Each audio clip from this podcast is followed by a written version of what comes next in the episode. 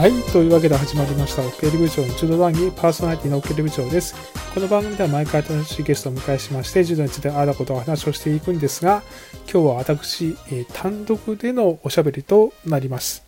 ということで、オケリ部長の一人語りとなります。よろしくお願いします。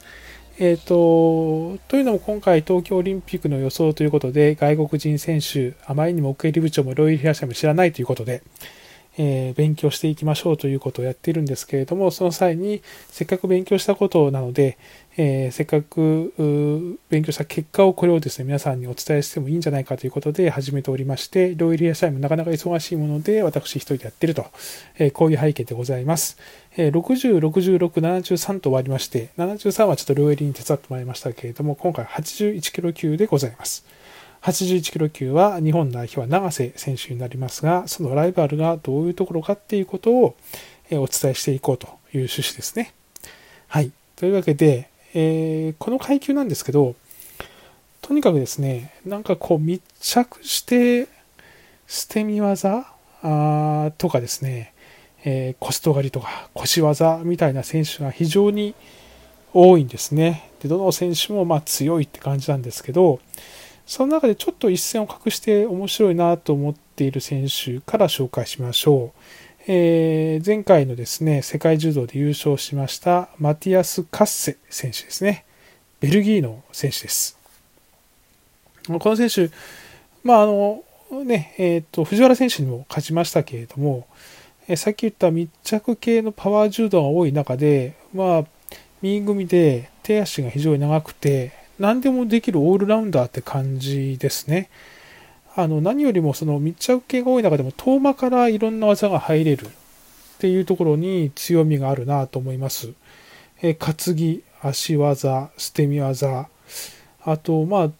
どんな技でもというかですね、え攻め続ける感じもありますね。世界柔道の前でもヨーロッパ選手権でも2位に入ってますし、えタシケント、テルアビブもう5位に入っていて、常に上位を伺っているというところで、この選手は一番なんか怖いんじゃないかなという気がします。マティアス・カッセ選手。カッスという表現するとこありますけども、カッセ選手ですね。それ以外でいきますとですね、えー、ジョージアのタト・グリガラシビリ選手、えー、ワールドマスターズ優勝してます。えー、飛び知りでも3位、世界柔道ではさっきのカッセ選手に負けて2位でした。この選手がもうさっき言った密着系の典型的な感じで、左右両方できるのかな？密着と捨て身、えー、まあ、これで、えー、まあ、ゴリゴリ攻める、えー、結構スタミナもある感じで、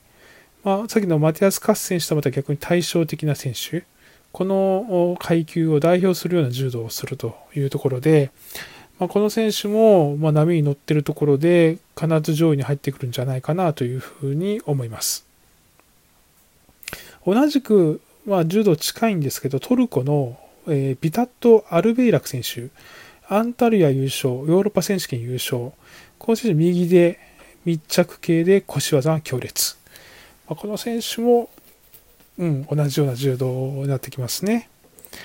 それ以外では、あウズベキスタン、えー、シャロフィデン・ポルダボエフ選手、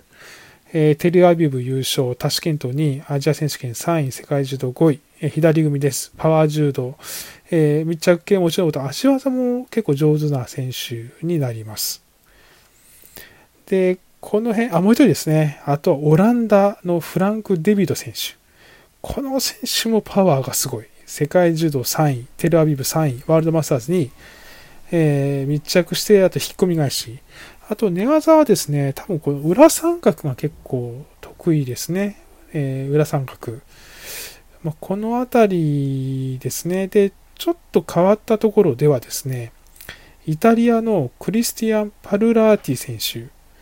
タシケント優勝してアンタルヤにヨーロッパ選手権3位です。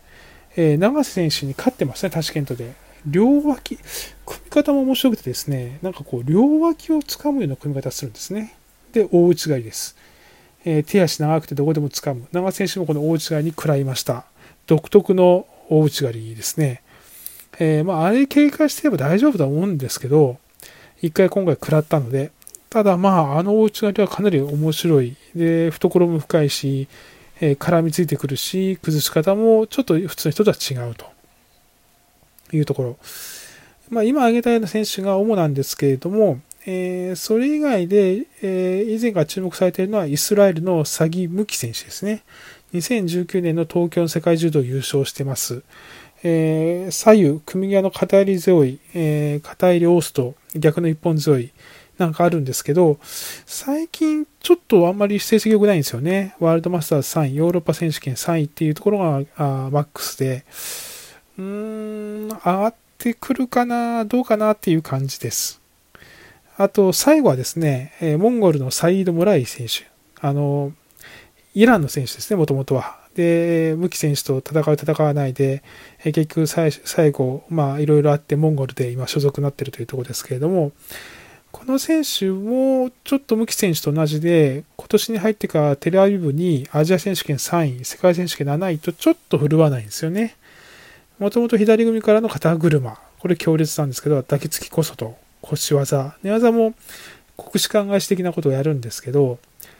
うーん、最近の調子からいけばそうでもないのかなというところで、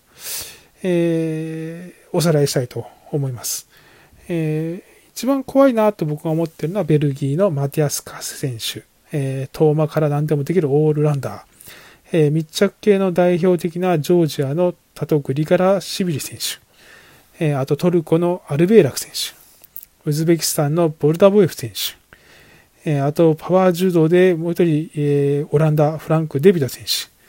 あと独特の大内刈り。あと両脇をつかむイタリアの、えー、クリスタン・パルラーティ選手。あ、とはイスラエルの先向き選手、モンゴルのサイード・モライ選手が合わせてくるかという、こういったところだと思います。